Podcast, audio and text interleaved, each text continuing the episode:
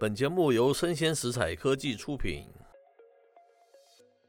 欢迎收听数位趋势酱子读，我是科技大叔李学温。今天科技大叔的标题啊，叫做“同样是元宇宙商机，为什么南韩得到的注定会比我们多？”哈，这是一个问号了。科技大叔挑的一篇文章是来自于三十六氪，它的一个标题叫做“晋级的韩漫”。Picoma 如何成为日本最赚钱的一个漫画平台？我觉得他介绍的非常棒哈，在这边我就约略的该介绍他们的一个内容。他开头是这样说哈：日漫是如何在自己的地盘上被韩漫反超的？接着他说，日本拥有一点二亿的网民，互联网渗透率高达百分之九十二，人均有 GDP 有超过四万美元。他是公认啊，这个 ARPU 值啊超高的一个市场。就是每个用户他的一个贡献度嘛。如果你问日本最赚钱的互联网产品是什么，绝大多数人的回答可能都是游戏。可是正确答案却是漫画。也许你会认为那必定是出自于集英社啊、小学馆啊、讲谈社啊等等顶尖的出版社之手的一些产品。事实上啊，它是来自一款韩国的一个网漫应用，叫做 Piccoma。那 Picoma 是这个韩国互联网巨头 Kakao 旗下的网络漫画平台的日本的版本哦，它是在二零一六年上线的，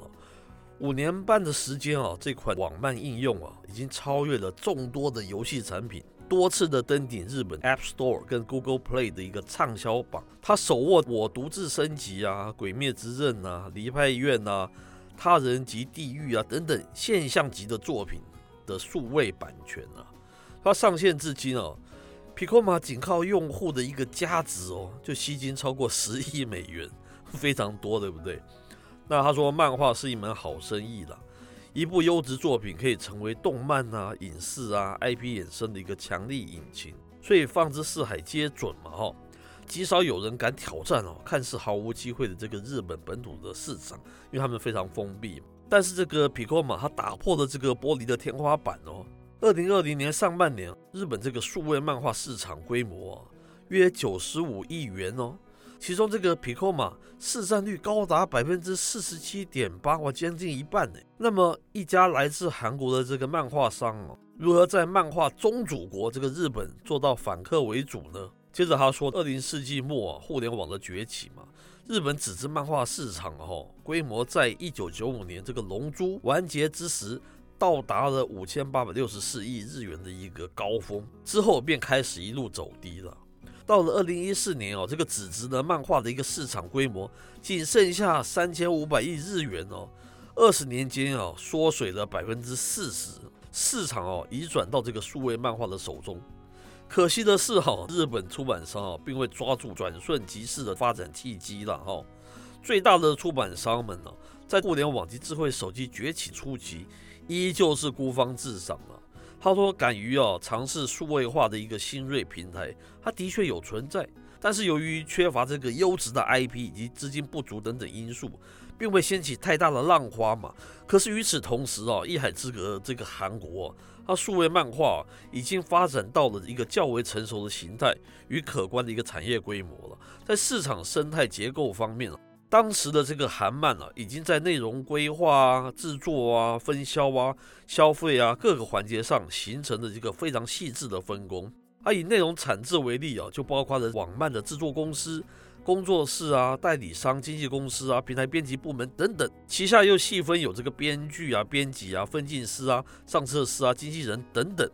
甚至于包括这个市场的分析师哦。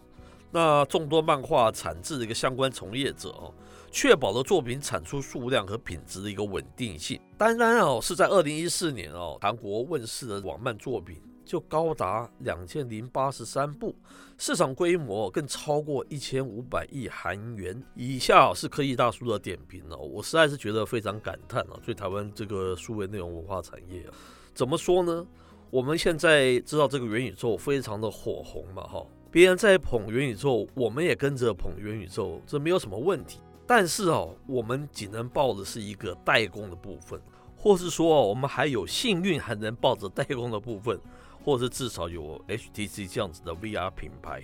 我们没有注意到这个所谓的后数位汇流时期已经到来，就是这个数位的商机哦，由硬转软哈这个部分，我们没有注意到元宇宙里面需要比实体世界更多的这个虚拟的 IP，我们没有意识到哦，创造虚拟 IP 哦，这个 CP 值最高的其实就是漫画。我们经常在炒晶片，晶片当然是我们这个护国神山，可是我们的晶片其实还要靠日本的机器以及美国的材料。我们没有意识到驱动晶片的其实是终端应用哈，那应用能不能起来，其实最终还是要靠你内容的 IP。同样是一个元宇宙的商机啊，南韩看的是比我们更高的这所谓的 IP 的核心。那日后当然他收获一定比我们大嘛，这不用讲哦。如果台湾掌握的永远是这个产业链的最下端哦，那么你要告诉我，我们产业又如何能升级哦？以上内容播到这边告一段落，我是科技大叔李学文，我们下回见喽。